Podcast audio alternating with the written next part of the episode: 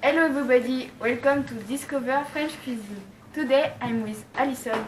Hello Alison. Hello Mae. What is your recipe? My recipe is the galette des rois. What is the history? The galette des rois is a traditionally galette made and costume in most of France on the occasion of the Epiphany.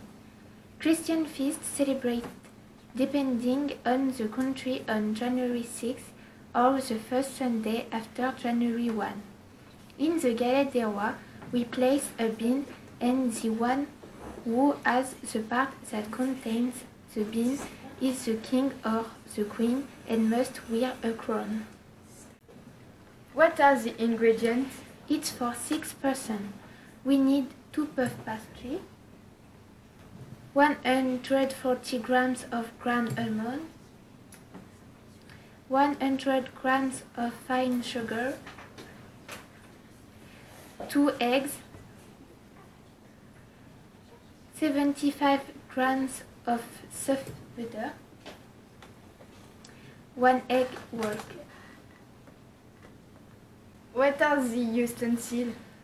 You also need one oven, one tart mold, one fork, one bowl, one wooden spoon, one brush, kitchen scales, one non-edible bean. What are the steps? Step 1. Place a puff pastry in a pie dish and prick the pastry with a fork. Step 2. In a bowl, combine the ground almond, sugar, 2 eggs and soft butter. Step 3. Place the resulting dough in the pie pan and hide the bean there.